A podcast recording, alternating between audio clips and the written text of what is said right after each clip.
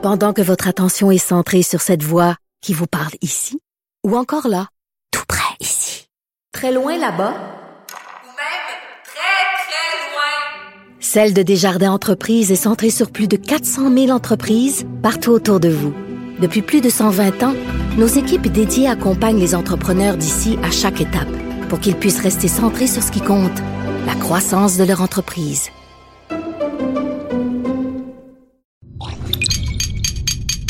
Cube Radio. Silence! Veuillez vous lever. La Cour, présidée par l'honorable François-David Bernier, est déclarée ouverte.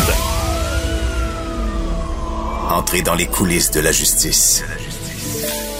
Écoutez, vous serez pas jugé. Ils appellent à la barre les acteurs de l'actualité. Oui, votre honneur. Avec François-David Bernier. Avec François-David Bernier. Avocat à la barre. Cube Radio. Bonjour, bon dimanche. Aujourd'hui, au menu pour vous à l'émission. On va commencer encore une fois avec euh, Maître Jean-Paul Boilly et on vous parle des sources journalistiques. C'est quoi ça? Est-ce que c'est important? Il y a la Cour suprême qui a rendu une décision. Ensuite de ça, Cathy Tétrault qui nous parle. Ben, il y a une poursuite, une action collective contre Fortnite et on parle de cyberdépendance. On compare ça au cigarettier, la dépendance à la nicotine, par exemple. Est-ce que ça peut se tenir? Elle nous explique la cyberdépendance. C'est de ça, maître Jean-Pierre Rancourt qui nous explique quelqu'un qui s'est endormi au volant. Oui, dormir au volant, trois ans de prison. On, excusez l'expression, on n'y est pas avec ça. Euh, et pour finir, ben, les questions du public euh, avec euh, Maître Jean-Paul Boilly qui répondra. Et on vous rappelle que vous pouvez les poser au 1877 Cube Radio ou sur notre Facebook. On attend votre, vos questions avec, je vous rappelle que c'est une émission interactive. Donc, votre émission commence maintenant. Avocat à la barre. Alors, je procède à la lecture du verdict. Avec François-David Bernier. Les meilleures plaidoiries que vous entendrez. Les sources journalistiques. Pensez-vous que c'est important, ces sources-là? Confidentielles, la plupart du temps. On réalise un problème dans le système ou peu importe.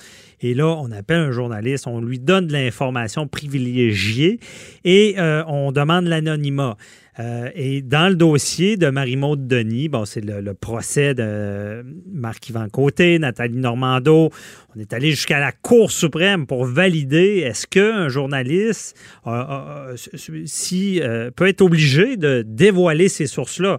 Euh, ça peut causer problème parce que ça peut affecter le système. Des fois, on pense que les médias, c'est un spectacle seulement. Non, c'est le droit à l'information, le droit de presse. Ça a révélé des, gros dossiers. On pense au Watergate aux États-Unis, Commission Charbonneau ici euh, euh, au Québec. Donc, très important comment ça fonctionne? On en parle avec euh, notre analyste, euh, Maître Jean-Paul Boilly. Bonjour. Bon dimanche. Oui, effectivement, c'est une décision de la Cour suprême qui, euh, a, quand même qui va marquer les, les annales journalistiques et, judiciaires, effectivement, parce que là, mais en fait, la Cour a pas, elle n'a pas tranché complètement le débat. Hein. Ils ont retourné le dossier à la Cour du Québec. Il faut comprendre que ce qu'on a dit, on a dit les sources. Il y, a un, il y a un extrait du jugement qui dit les sources journalistiques, c'est important et on doit les protéger. Mais ils n'ont pas dit que c'était nécessairement le cas parce que ce que Marc-Yvan Côté demandait, en fait, ses avocats, euh, ce qu'elle léguait aux autres, c'est une chose. On a vu cette semaine, là, euh, euh, Richard Godreau, qui a été confirmé comme nouveau responsable de l'UPAC, Unité de protection anticorruption. Et, et puis, à l'unanimité ou presque, parce qu'on a une députée qui est restée assise, Catherine Fournier, qui n'a pas voulu voter parce qu'elle dit qu'elle n'était pas d'accord avec le processus mais bon, elle n'a pas voté contre. Bon, cela étant dit, euh, ces gens-là de l'UPAC ont un travail à faire et mm, les sources journalistiques, finalement, ce qu'on voulait faire, les avocats de, de M. Côté, voulaient dire, ben écoutez, on a fait exprès pour couler de l'information euh, et puis ça, ça vient, ce qu'il voulait prouver, c'est que ça vient de la haute direction. Et donc, on voulait condamner M. Côté, les acolytes, Mme Normando et autres, euh, sur la place publique. Faire un procès, finalement, avec des journalistes, alors que le, procès n'a pas eu lieu, ben, ça devient, c'est ce que les avocats de M. Côté euh, allèguent, c'est que on, on peut pas faire un procès à la place publique. La police peut pas se substituer aux juges, aux tribunaux, et puis faire un procès à la place publique en laissant couler de l'information. Et c'est pour ça qu'on demandait la source. Or, ce que la Cour suprême dit, il y aurait, semble-t-il, des éléments nouveaux. Ben, vous allez retourner en cours, en, cours, de- en première cour, en cour du Québec, et, et- et vous allez aller voir avec le juge maintenant, euh, est-ce que ces informations-là, finalement, auraient dû être euh, divulguées à- à- aux, aux- aux- personnes qui sont accusées. Et est-ce qu'à ce moment-là, si on ne peut pas, avec cette information-là, euh, faire ce qu'on veut faire avec, ben là, on pourrait peut-être, parce que ce que la Cour suprême dit, c'est important de protéger les sources journalistiques. Mais il y a des règles de droit aussi à appliquer au Canada. Si il y a des choses qu'on ne peut pas savoir autrement que par dévoiler qui est la source, ben là, la Cour pourrait possiblement dire, parce qu'il faut pas oublier que la loi sur la protection des sources journalistiques, c'est une nouvelle loi, un conteste. Alors, et- mais c'est primordial, vous disiez. Parce qu'il y avait un débat, il y a un, il y a un débat à dire, est-ce- oui, les sources journalistiques, c'est très important pour le système, mais il y a aussi, à, à l'opposé, on parle d'avoir une défense pleine et entière Et voilà. qui est très important aussi. Ben, ça, c'est une règle de base en droit. Ouais. Et si on peut pas, parce qu'on utilise un stratagème au niveau des- de la police, par exemple, dans ce cas-ci, et qu'on utilise ce stratagème-là pour enlever, si on veut, la possibilité d'une défense pleine et entière. Puis vous savez, là, souvent dans la population, il n'y a pas de fumée sans feu. S'il y, y a certaines allégations qui coulent dans les médias, ben ça peut faire avorter un procès parce qu'à ce moment-là, comment est-ce qu'on peut avoir une défense pleine et entière lorsqu'on est déjà jugé dans, dans les médias ou sur la place publique? Alors, c'est là, là que la Cour a mis une petite bémol. Oui, c'est un, je pense c'est un gain pour les, les journalistes parce qu'on on a décidé de protéger, en tout cas pour le moment, euh, l'information, protéger la source. Euh, qui a donné ces informations-là, Mme Denis et, aux autres qui ont travaillé ce dossier-là.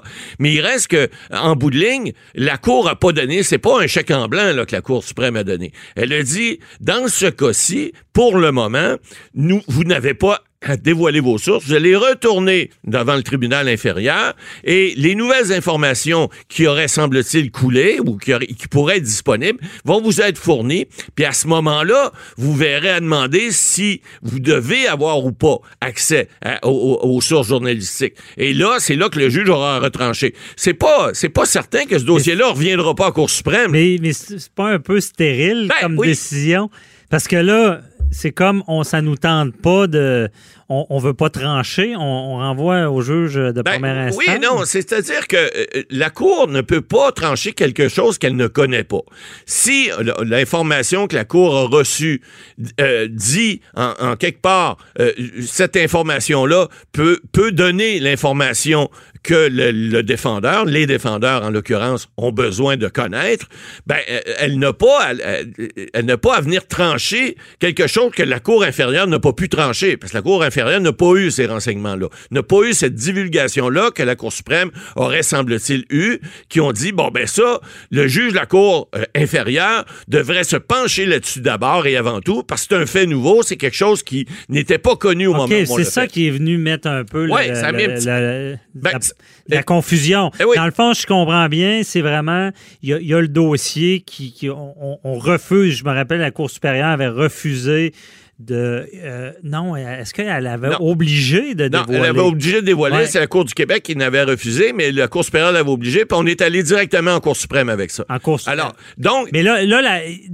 dans, euh, dans tout ce temps-là, il y a des faits nouveaux, des nouveaux éléments qu'on connaît pas. qu'on a porté à l'attention à la Cour suprême. Exact. Ce qui a fait qu'ils n'ont pas tranché, ils ont dit... Ben, ils n'ont pas tranché. Ils ont tranché, oui, c'est là qu'il faut comprendre la nuance. Ils ont dit, au Canada, il y a une loi qui s'applique sur la protection des sources journalistiques et cette loi-là doit être appliquée. Il y a des cas, il y a des exceptions, ça ne peut pas être appliqué lorsque ces droits-là vont à l'encontre de la charte, entre autres canadienne des droits, d'une défense pleine et entière. Et donc, s'il y a d'autres moyens de connaître l'information qu'on veut connaître, on ne dévoilera pas les sources journalistiques. Oui, Alors, il y a un bémol là, là-dessus. Mais je comprends ça, mais tous ces principes-là Ouais. étaient là dans la jurisprudence avant la loi. Puis les juges de première instance, il y avait déjà Il y avait déjà ces cette bémol-là. critères-là. Ces crit- Ces critères-là. Donc, il y a, il y a de quoi entre les mains qui est tombé entre les mains de la Cour suprême Ouais.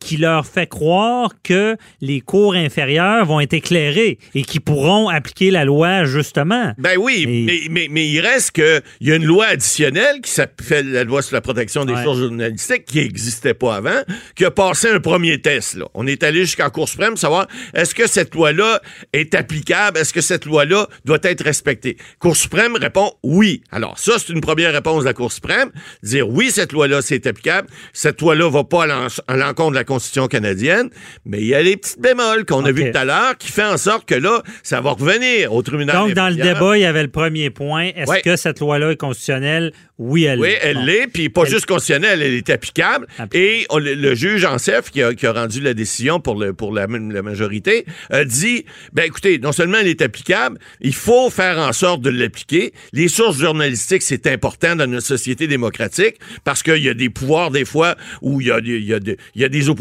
des fois qui sont minces. On le voit ici à la ville de Québec, là, il n'y a pas une grosse opposition. Il y a des endroits aussi, des fois, euh, des petites municipalités. Bon, c'est important, les journalistes peuvent aller fouiller des dossiers, peuvent poser des questions. C'est important, leurs sources. Ben, c'est important. Ben, On pour- est rendu à dire que c'est le quatrième pouvoir. Ben nos auditeurs, les pouvoirs c'est lég- législatif, exécutif, judiciaire. Et Et, maintenant, on dit que les le médias. pouvoir médiatique. Si quelqu'un a un problème là, en ce moment, il va essayer de faire changer la loi, il va parler aux politiciens. Si ça oui. marche pas, il va aller en cour. Effectivement. Quand la cour marche pas, souvent, il y a, bien des dossiers Ben, qui se règlent par les médias. Par les et tout d'un oui. coup, les politiciens se mettent à bouger dans le bon sens. Oui. Moi, je l'ai vécu en étant analyste euh, au 9h à LCN. Des fois, on parlait de des dossiers. Puis Eh en puis l'après-midi, ça, ça bouge. on voyait qu'il y a des affaires qui bougeaient. C'est certain que c'est un pouvoir important, c'est certain qu'il faut le protéger. Maintenant, jusqu'où on peut aller lorsqu'on on divulgue euh, des- des- de l'information, puis si c'est du coulage, puis que ça fait en sorte qu'on de- on devient un tribunal parallèle, c'est là que je pense que la Cour met des bémols, puis c'est là que je pense que les politiciens vont faire attention parce qu'il faut pas qu'il y ait un tribunal populaire sur la place publique. faut Ouais. que les tribunaux demeurent des tribunaux, il faut que les sources soient, soient protégées, mais il faut pas que ça devienne une- une- un champ où là, on peut, euh, on, peut, on peut lapider les gens sur la place publique sans qu'il y ait des procès Ouais. justes et équitables. C'est ça qu'on veut éviter. Mais moi, je comprends ça, mais ce que je trouve particulier, surtout à l'ère de- de- de- des, euh, des requêtes de type Jordan Ouais. sur les délais, là, je pense au dossier de. Marc-Yvan Côté, euh, Nathalie Normando. On s'entend-tu qu'il risque d'y avoir encore des gros délais? Parce oui. qu'il renvoie ça à des cours inférieurs, disant appliquer la loi comme il faut, mais il risque d'y avoir un problème dans l'application, encore une fois, pour que ça sûr. se ramasse encore devant eux. C'est certain qu'il va y avoir encore une fois des requêtes. Dans... Ça va être à suivre parce que, écoutez, là, il, il- il arrive tellement de choses dans ce genre de dossier-là que c'est pas impossible de penser, on en a déjà parlé, le procès pourrait avorter complètement. On saura jamais la vérité. Nathalie Normando va écrire un livre, heureusement, parce que peut-être que cette vérité-là va sortir, mais ça sera peut-être pas dans un procès civil. Ben, je vais vous dire, c'est jamais vu ce dossier-là. là. Je veux dire, quand je, je n'ai déjà parlé. Ouais. Quand on est rendu dans un dossier avec une, une requête de type BABA, ça veut dire que l'intégrité du système est affectée. C'est rare qu'on voit ça. C'est une vraie saga. Et c'est un bon exemple. On, on se demande, est-ce que la politique est allée se mélanger au juridique?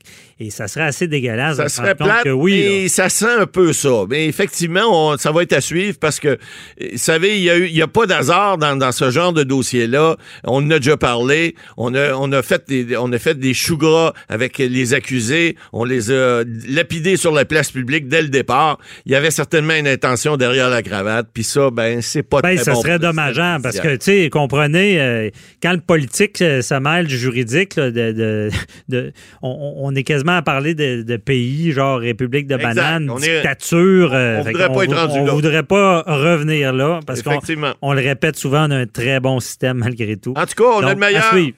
C'est Ouais. à suivre. Ouais, mais les sources, on rappelle, c'est important. Ça a été validé par la Cour suprême.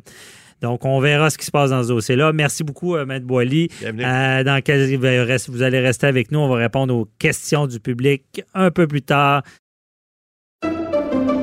Pendant que votre attention est centrée sur vos urgences du matin, vos réunions d'affaires du midi, votre retour à la maison ou votre emploi du soir, celle de Desjardins Entreprises est centrée sur plus de 400 000 entreprises à toute heure du jour. Grâce à notre connaissance des secteurs d'activité et à notre accompagnement spécialisé, nous aidons les entrepreneurs à relever chaque défi pour qu'ils puissent rester centrés sur ce qui compte, le développement de leur entreprise.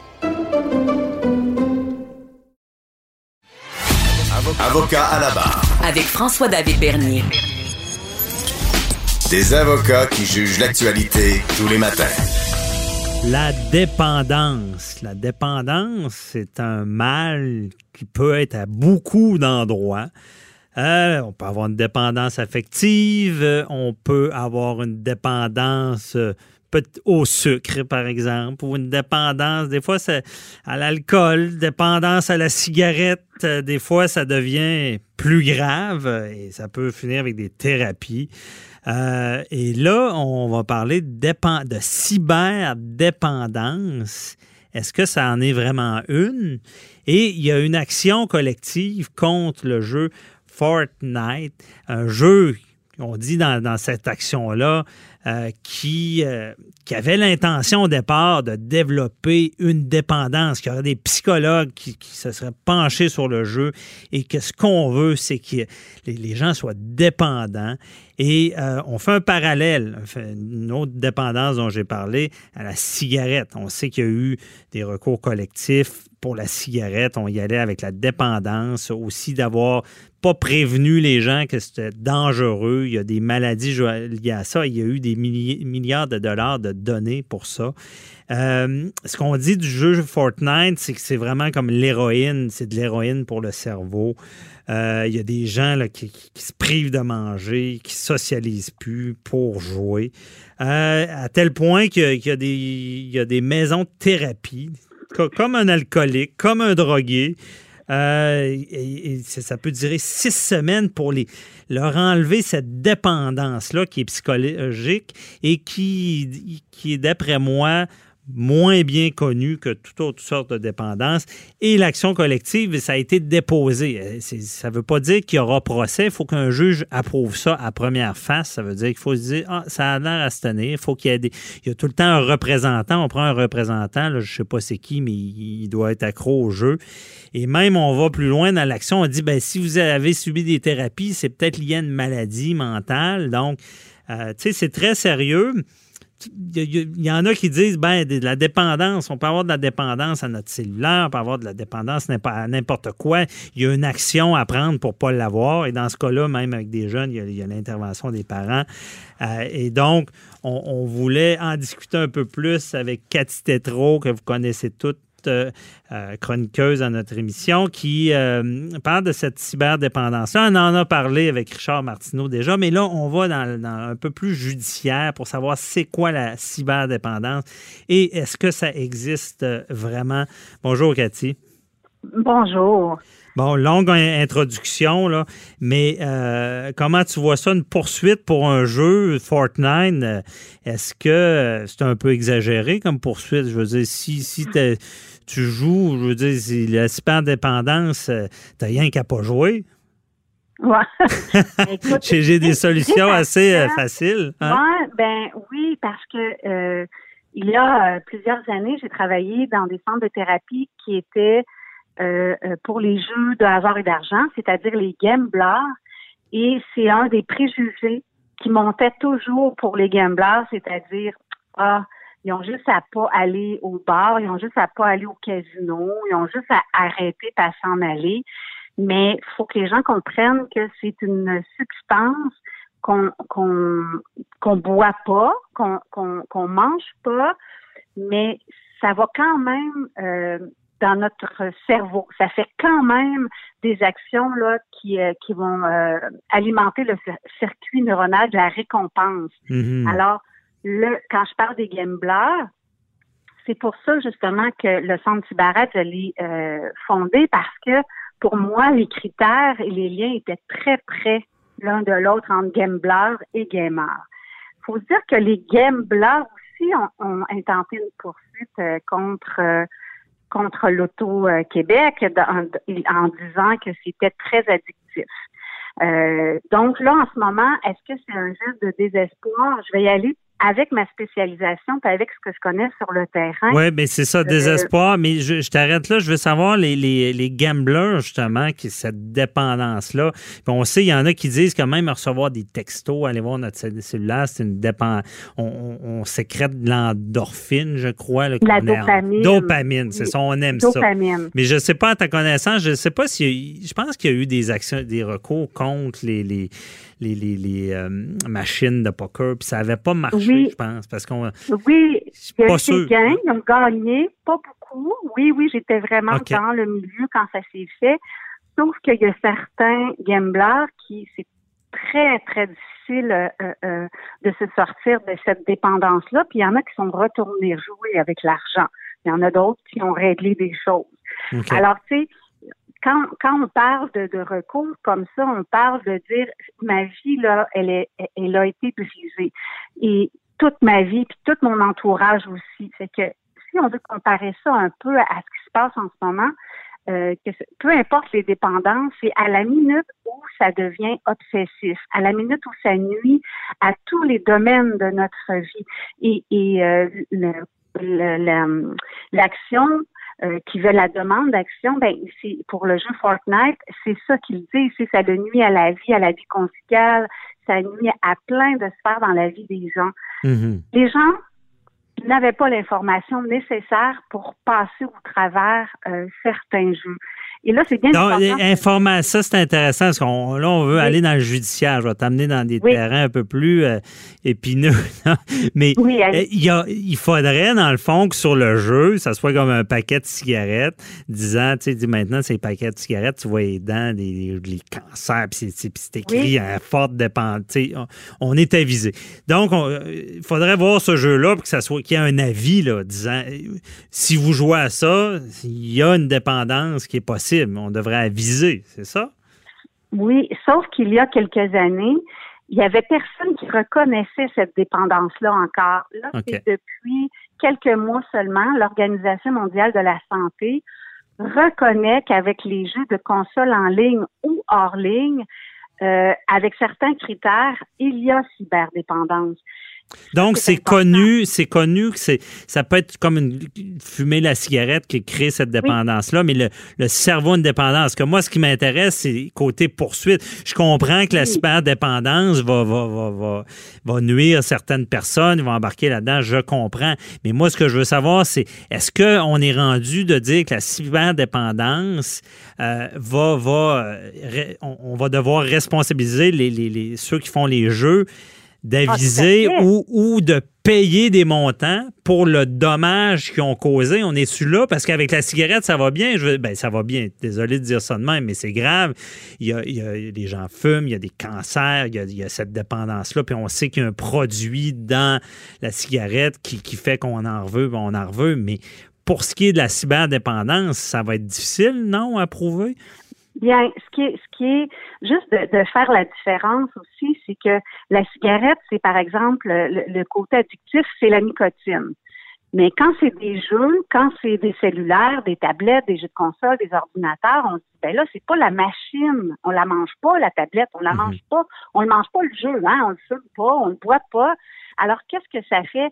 Alors c'est avec toujours les émotions vécues. Et ça, c'est difficile à prouver que c'est avec, euh, par exemple, tel jeu, dans tel contexte de ma vie, ça me fait, euh, ça fait que j'ai, euh, je n'ai plus dormi, ça nuit à ma vie, à ma famille, parce qu'il n'y a pas beaucoup d'études encore sur lesquelles se baser. Mais en ce moment, sur le terrain, il y en a des dommages. Il y en a des dommages. Ouais, mais... C'est un manque d'information. Mhm. mais, mais justement, moi, je, je, je suis l'avocat de Fortnite, puis la première chose que je sors, c'est je dis écoutez, je comprends, mais il y a une prédisposition. Je veux dire, cette personne-là a joué à mon jeu, aurait pu jouer à un autre jeu et avoir une autre dépendance. Est-ce que vraiment on peut responsabiliser un jeu pour ça ou parce que je comprends que c'est un problème, mais là, je suis dans, dans le judiciaire, à savoir est-ce qu'il y, a- il y a une faute, puis qu'il y a un dommage, puis qu'il y a de l'argent qui doit être versé. Est-ce qu'on dit Bien. pas c'est une prédisposition, puis si, ça, si c'était pas mon jeu, ça aurait été un autre jeu? Ben, comme dans tous les produits, il y a des publics cibles. OK. OK? Donc, il faut se dire, par exemple, le jeu Candy Crush, le public cible, c'est pas les jeunes garçons. Donc, comme dans tous les produits qui sont vendus, il y a des publics cibles.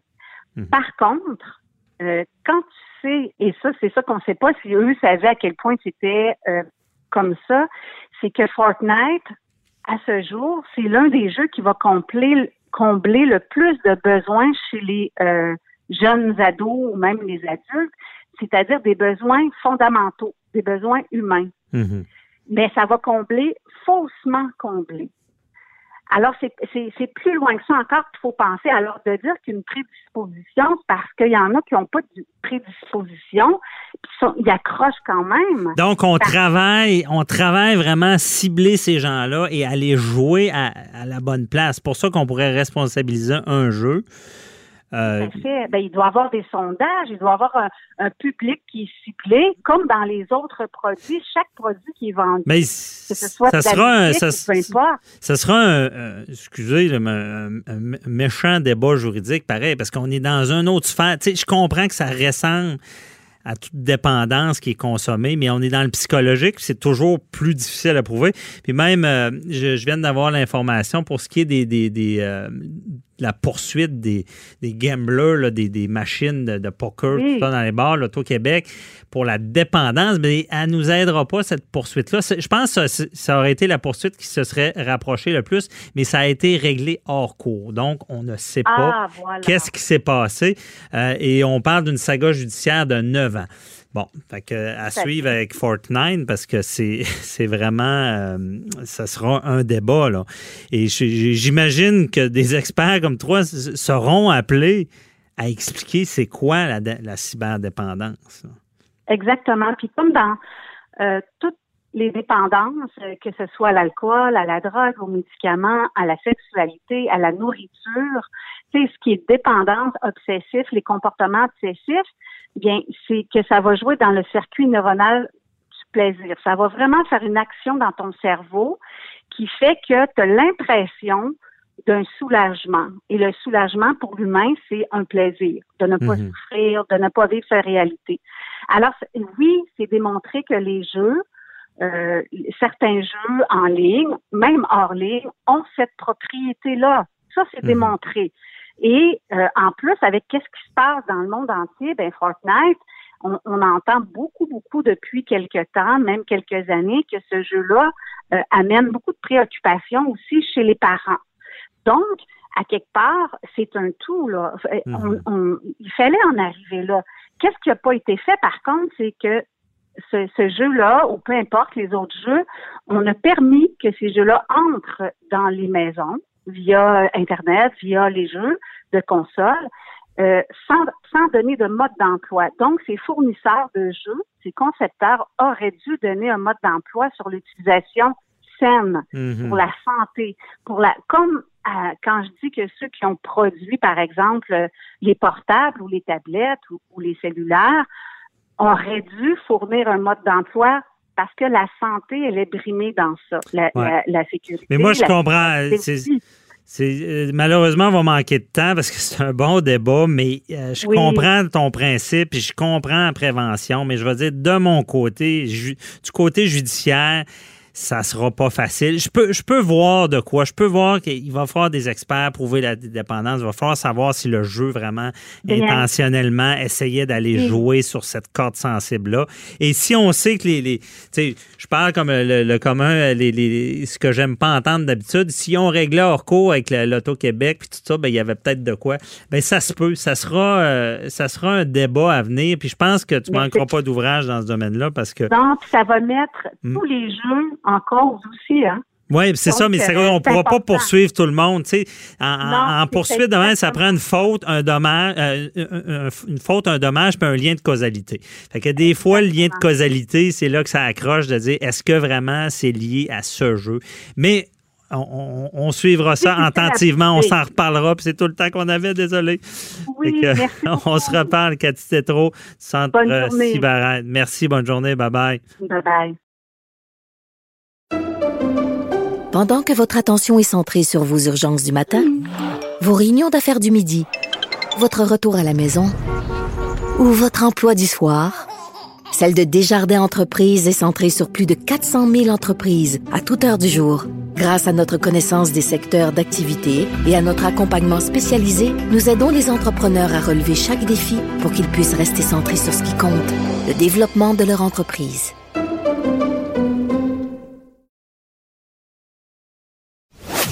Vous écoutez Avocat à la barre. Trois ans de prison pour s'être endormi au volant, pour avoir dormi au volant. Euh, un message qui, qui est lancé par un juge pour ceux qui pensent que la fatigue au volant n'est pas criminelle. Mais là, c'était vraiment un message clair qui est envoyé. Quelqu'un qui avait travaillé de nombreuses heures de travail et qui, euh, en s'endormant, a fauché la vie d'une euh, jeune adolescente, blessé grièvement sa mère. Et là, euh, la condamnation est, est tombée. Et on en parle avec euh, Maître Jean-Pierre Rancourt. Bonjour. Bonjour, M. Bernier. Merci d'être avec nous. Euh, C'est quand même une nouvelle qui, qui, qui surprend beaucoup de gens, d'après moi, parce que souvent, on entend à notre ère ben, parler de l'alcool au volant, comment c'est mal, la, la drogue, mais ça va d'être fatigué au volant.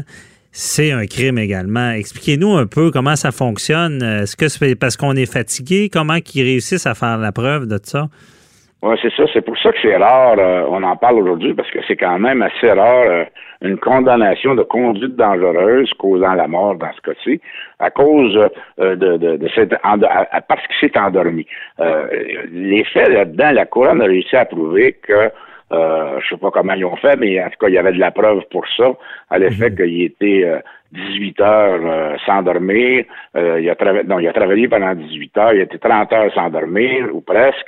Alors, et euh, on avait un incident où, euh, euh, lorsqu'il était revenu chez lui le matin, euh, euh, il avait frôlé un mur de ciment parce qu'il s'était endormi. Et euh, il s'est rendu chez lui, euh, il s'est changé, puis il s'est allé travailler encore. Donc, il a fait fi carrément du fait qu'il était fatigué. Il y avait eu un avertissement parce qu'il avait frôlé un mur de ciment. Et il décide quand même de continuer à, à conduire, euh, va travailler encore à grosse chaleur et va avoir l'accident après.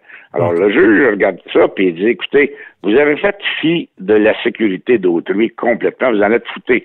C'est ça un peu euh, la, la, la, la, la décision du juge en se disant écoutez, vous saviez que euh, parce que vous savez, absolument la conduite dangereuse, c'est parce que quelqu'un, par exemple, va, va aller à une vitesse folle ou il va Ouais. faire des, des dépassements épouvantables. Sa conduite, euh, par des actions, est dangereuse. Dans ce cas-là, c'est par omission qu'elle est dangereuse, dans le sens que il savait très bien, un homme raisonnable doit savoir que euh, si il, il s'endort au volant, ben c'est la sécurité d'autrui est en jeu. Et c'est exactement ce qui est arrivé. Il a tué la jeune fille et blessé la mère. Alors le juge en vient en conclusion que c'est une conduite dangereuse euh, parce que l'individu devait savoir qu'il ne devait pas agir ainsi. OK. On- donc, c'est vraiment par l'accusation de conduite dangereuse. Euh, on est tellement fatigué que c'est, c'est, euh, et que, que, ça, que conduire notre véhicule devient dangereux. Mais mettre en cause, dans le fond, parce que souvent on entend parler, bon, conduite dangereuse, négligence criminelle causant la mort, ou euh, avec l'alcool, avec les, les, les, euh, les accusations de facultés affaiblies. Euh, et donc, là, on aurait pu passer par d'autres modes d'accusation. Les facultés affaiblies, c'est pas seulement par l'alcool pour l'accusation. là. Non, mais dans ce cas-là, je pense pas qu'on était capable de prouver, par exemple, la drogue. Parce qu'on sait que la- la- l'accusation de faculté affaiblie au volant, euh, ça- on, on considère l'alcool et la drogue. Mais euh, ça ne pourrait pas, à mon avis, ça ne pouvait pas être simplement la fatigue. OK. Euh, et, parce que c'est pas prévu dans le code criminel. Mais le juge en vient en conclusion que, euh, compte tenu du fait que l'individu devait savoir, et un homme normal n'aurait pas dû agir de cette façon-là, il voulait passer un message aussi, le juge. Mhm. En plus de le déclarer coupable, il donne une sentence quand même exemplaire parce que c'est un individu qui n'a pas d'antécédent judiciaire. On donne trois ans de pénitencier. C'est dans la fourchette des, des causes de conduite dangereuse causant la mort, mais c'est quand même dans la fourchette assez élevée. Et le juge le dit dans son jugement. Euh, il faut que les gens comprennent que si vous êtes fatigué au volant, il faut prendre la mesure immédiate pour empêcher qu'un accident survienne. Par exemple, arrêter sur le bord de la route, euh, s'en aller dans un, un centre d'achat, dormir, euh, euh, faire quoi que ce soit autre que continuer à conduire parce que c'est irresponsable. Oui, c'est ça. là. Je pense vraiment c'est le message parce que si on analyse ça un peu, on se dit, tu sais, la- personne qui conduit fatiguée, je sais pas, je me trompe, mais il me semble qu'il des fois il voit pas le mal. Pour lui, c'est pas quelqu'un qui s'est levé le matin en disant, ben moi, je- tu sais, ça me dérangerait pas de tuer du monde sur la route. Là. Non, non, non. D'ailleurs, la conduite dangereuse, quand vous conduisez euh, à 140 km à, à l'heure, par exemple, dans un petit village, vous n'avez pas l'intention de tuer quelqu'un. Sauf que votre conduite hein, est dangereuse. Vous devez savoir qu'il y a un danger de la façon dont vous conduisez, conduisez à 140 km à l'heure, par exemple. Alors, si vous conduisez avec, euh, alors que vous vous endormez et que vous persistez à conduire, ben vous devez savoir que c'est dangereux. C'est dans ce sens-là que le juge l'a trouvé coupable. Alors, ça passe un message assez euh, important. Mhm, c'est important, mais euh, parce que on, des fois, on voit d'autres genres de crimes où est-ce qu'il y a moins de temps d'emprisonnement ou même de l'emprisonnement dans la collectivité. Euh, mais là, lui, c'est trois ans ferme. Là, c'est, je veux dire, il, va, il pourra demander une libération conditionnelle, mais s'il ira euh, en prison. Là. Ah, Il s'en va en prison pour trois ans. Euh, oui, euh, comme vous dites, libération conditionnelle, peut-être après un an, il va sortir, mais c'est une sentence exemplaire. Mais euh, on a vu un autre cas cette semaine où euh, l'individu qui euh, plaidait que euh, il a fait de, les- une crise d'épilepsie. Ouais. Euh, et et- et c'est pour ça que euh, il y a eu un accident. Lui il plaidait c'était un accident. Sauf qu'on a réussi à démontrer qu'il savait très bien que, et d'ailleurs, lui, c'est une négligence criminelle causant la mort. Et, et le juge a décidé qu'il savait très bien qu'il ne peut pas conduire dans cet état-là. La, la même chose, il voulait pas la- l'accident, il voulait pas tuer quelqu'un. Sauf que, sachant son état, d'ailleurs, son médecin a témoigné qu'il l'avait bien averti de ne pas conduire dans cet état-là. Et de plus, euh, il avait déjà un antécédent où le- dans les années qui, qui précèdent où il avait euh, occasionné un carambolage à Québec euh, à cause de son épilepsie. Donc, c'est plus seulement aujourd'hui le fait de prendre de la boisson qui peut nous amener à une conduite dangereuse ou négligence criminelle, mais dans des cas comme celui-là, s'endormir au volant, persister à conduire, ben on risque ça. OK, c'est ça. Parce que dans, dans les deux, c'est un peu les mêmes critères. Qu'on parle de conduite dangereuse avec la personne qui s'est endormie, qu'on parle du cas de, de, de la personne épileptique qui a tué cette jeune femme-là enceinte. Euh, c'est vraiment, c'est, dans les mots de l'article, c'est un comportement qui est déréglé, téméraire. On est tellement négligent que euh, on, on- on va, on met la vie des autres en danger, puis que lorsqu'on tue, c'est pour ça qu'on on est accusé. C'est de même que cette intention criminelle se crée dans le fond. Là. Oui, absolument. On doit savoir, l'homme raisonnable n'agirait pas de cette façon-là. Euh, Un accident, ça peut arriver. Il n'y a pas de problème avec ça. Par exemple, dans le cas de l'épilepsie, si l'individu n'a jamais eu de, de crise d'épilepsie, puis ça arrive un, un bon matin qu'il en fait une, sur quelqu'un, on va dire que c'est un accident. Mais lorsque vous savez que vous avez cette maladie-là, lorsque vous avez été informé de ne pas conduire, lorsque ça vous est déjà arrivé, ben là, c'est insouciant. Hein, le, le terme téméraire, téméraire et insouciant versus la sécurité d'autrui. Alors, c'est ça qui, qui, qui amène l'intention coupable dans ces cas-là. OK. Et je sais pas si je me trompe, mais j'ai comme l'impression qu'en 2019, là, la personne euh, qui, qui tu sais, quand on dit, on, compare une personne raisonnable, bien informée, tu sais, on appelait ça le bon père de famille. Euh, j'ai l'impression que ça a changé, que c'est plus la même personne que les années 70, qu'on s'attend beaucoup plus à un citoyen- d'un citoyen d'être conscient du danger qu'il peut créer, surtout avec un véhicule. Est-ce que je me trompe? Absolument. Mm. Ben oui, absolument, vous avez raison. Un, un véhicule, c'est une arme. Hein? C'est, Mhm. vous, vous pouvez l'utiliser comme une arme. Alors, c'est, vous avez une responsabilité. Vous savez, c'est pas un, un privilège. euh, c'est pas euh, un droit, c'est-à-dire d'avoir euh, de conduire un véhicule, c'est un privilège.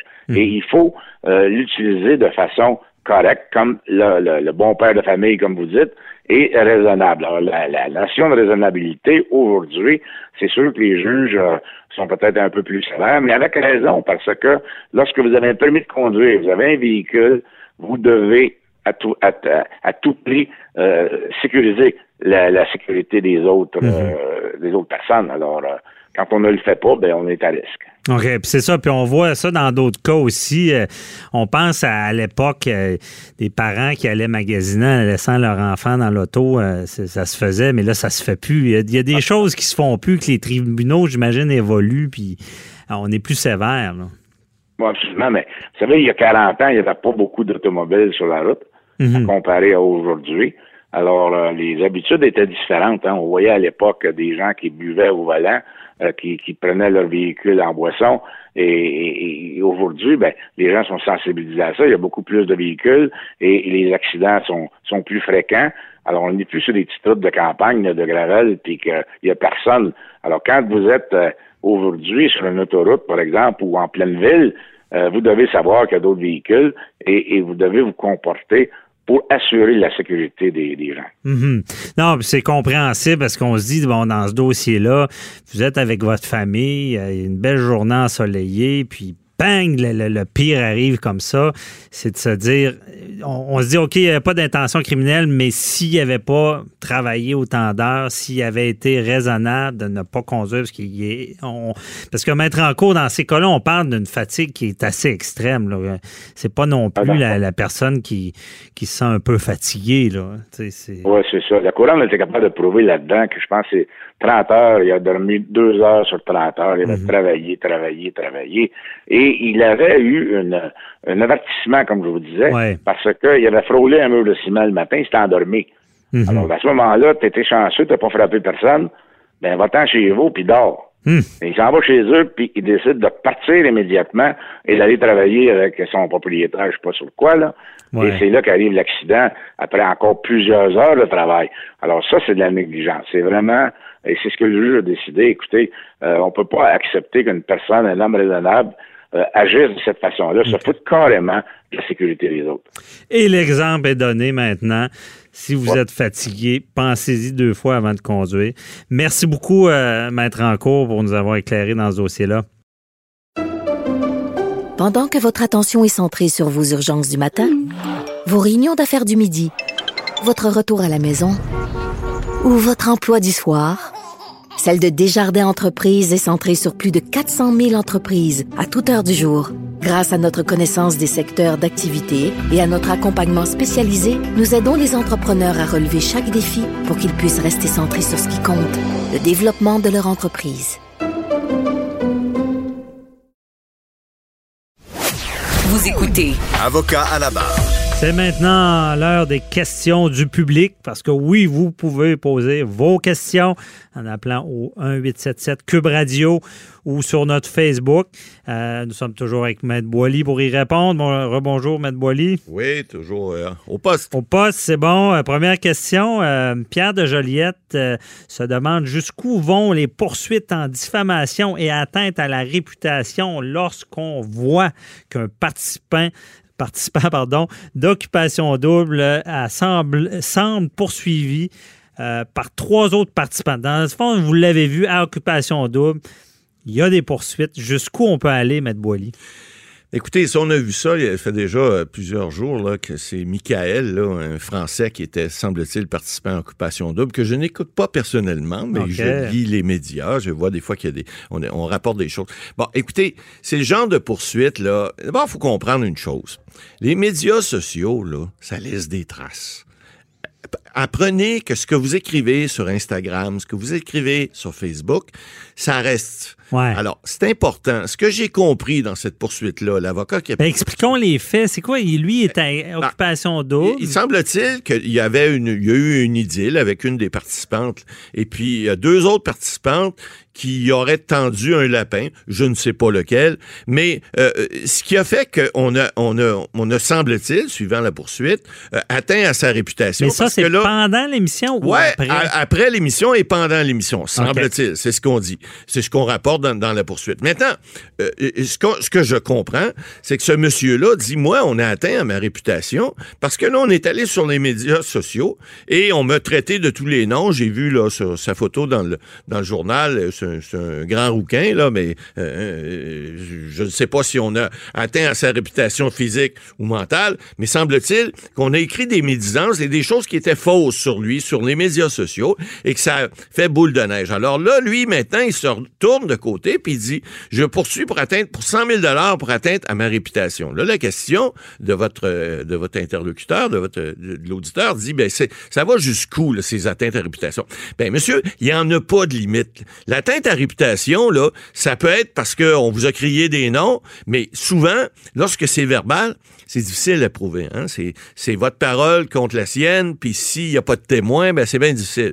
Mais lorsque vous écrivez sur les médias sociaux, ça, ça laisse des traces. Ça, c'est prouvable. Et vous savez, en preuve, c'est toujours pareil. Euh, Maître Bernier, vous le savez, on a un, un- un fardeau de preuves qui s'appelle, c'est pas comme au criminel, on est au civil, on le rappelle, on c'est pas hors de tout doute raisonnable, c'est un fardeau de prépondérance de preuves. Alors, est-il plus probable que non probable qu'on a fait des choses et lorsqu'on peut le démontrer par écrit, il n'y a pas de meilleure preuve qu'un écrit, on le sait, là, c'est des règles de droit fondamentales qu'on apprend lorsqu'on est assis les bancs d'école à la faculté de droit. Là.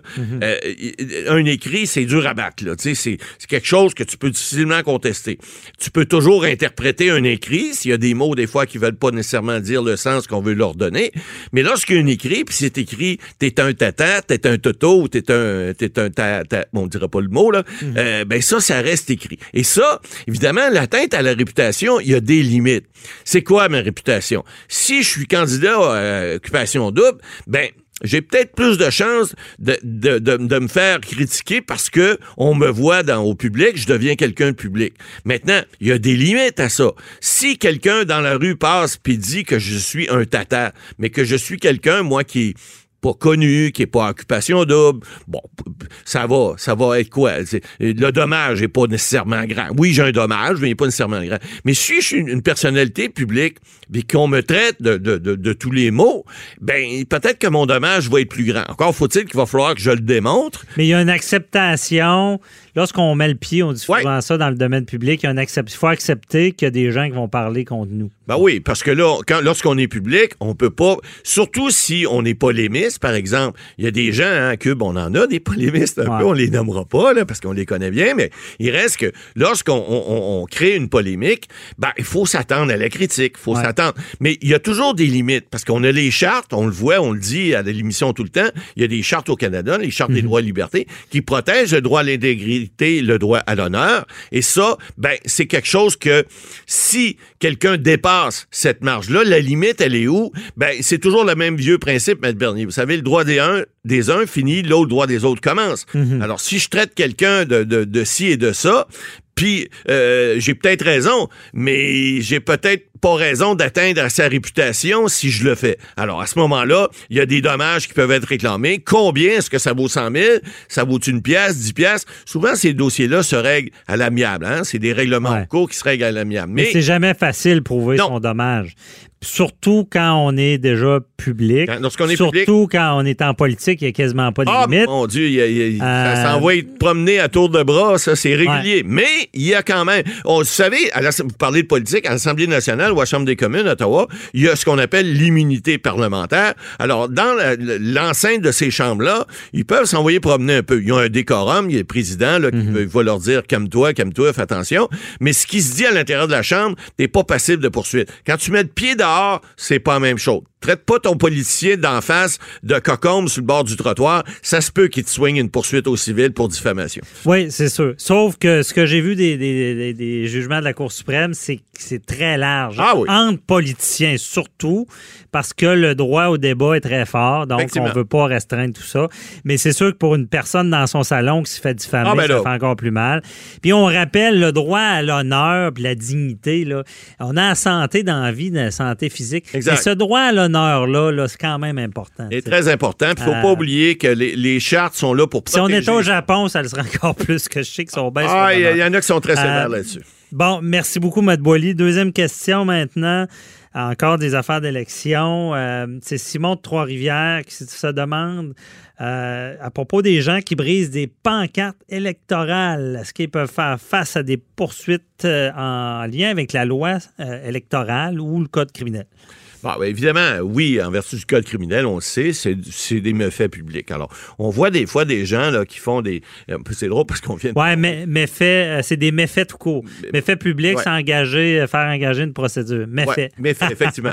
c'est vous le criminalisme, moi, c'est pas mon domaine. Mais il reste que, bon, au niveau de la loi électorale fédérale, j'ai vérifié. Écoutez, il n'y a pas d'article qui prévoit nécessairement que. on, mais on peut pas, on peut pas, au niveau de, de la loi électorale, il y a les dépenses électorales et si quelqu'un, par exemple, faisait, euh, je sais pas moi, attaquer une pancarte électorale euh, pour un des partis, Ben écoutez, c'est un peu ridicule ce que je veux vous dire, mais c'est en vertu de la loi, ça pourrait être considéré comme une dépense électorale qui n'a pas été déclarée parce qu'on a fait quelque chose pour avoir un avantage électoral, puis on ne l'a pas déclaré. Donc, on pourrait être poursuivi en vertu de la loi électorale ah. pour une faute de ne pas avoir divulgué une dépense électorale, d'avoir brisé la pancarte d'un adversaire. Je un peu, mais c'est un peu ça. Mais il reste qu'au niveau de la loi électorale, il y a, une contravention qui est importante, qui dit que si quelqu'un contrevient à la loi ou quelque chose qui va à l'encontre de, du droit de vote ou du droit électoral, ce qui fait que briser une pancarte,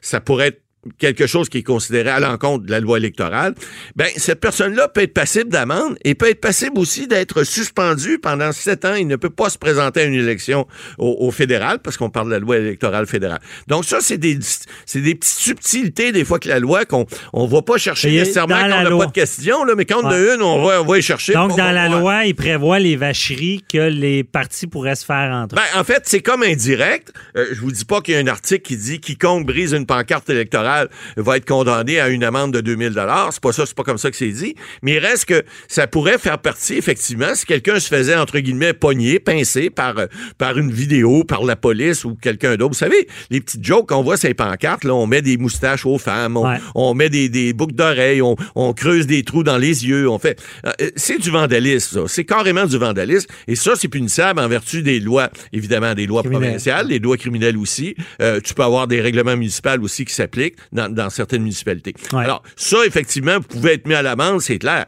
Mais il reste que si, en vertu euh, d'une de, de, loi électorale, vous avez fait une, créé un avantage électoral ou un désavantage par rapport euh, à un candidat, ben vous pourriez, en principe, utiliser les, les mécanismes de la loi électorale, dans ce cas-ci fédéral, pour dire ça n'a pas été déclaré dans votre dépense électorale, vous devez être condamné aux, montants qui sont prévus, aux amendes qui sont prévues pour non-divulgation. Et ça, ça serait une primeur.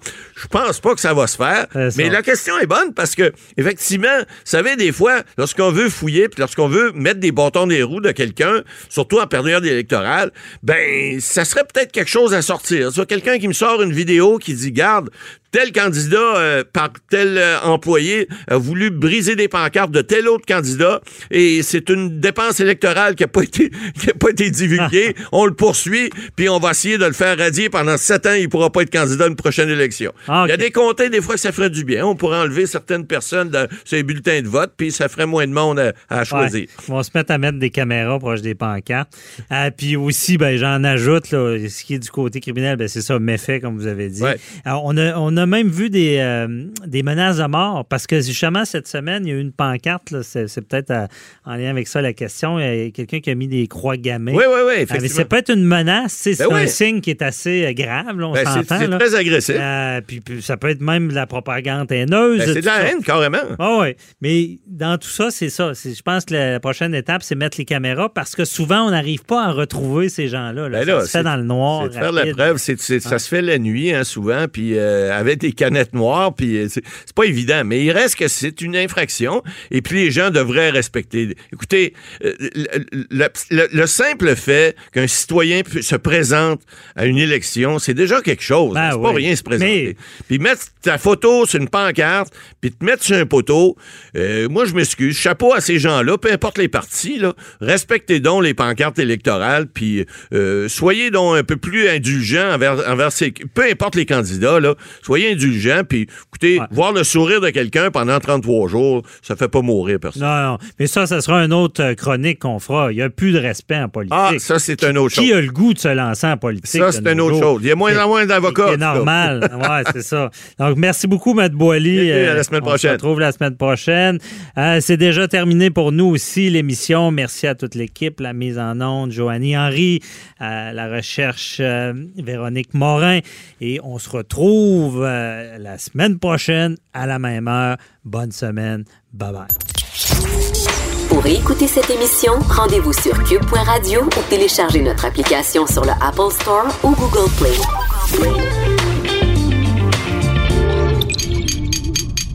Cube Radio.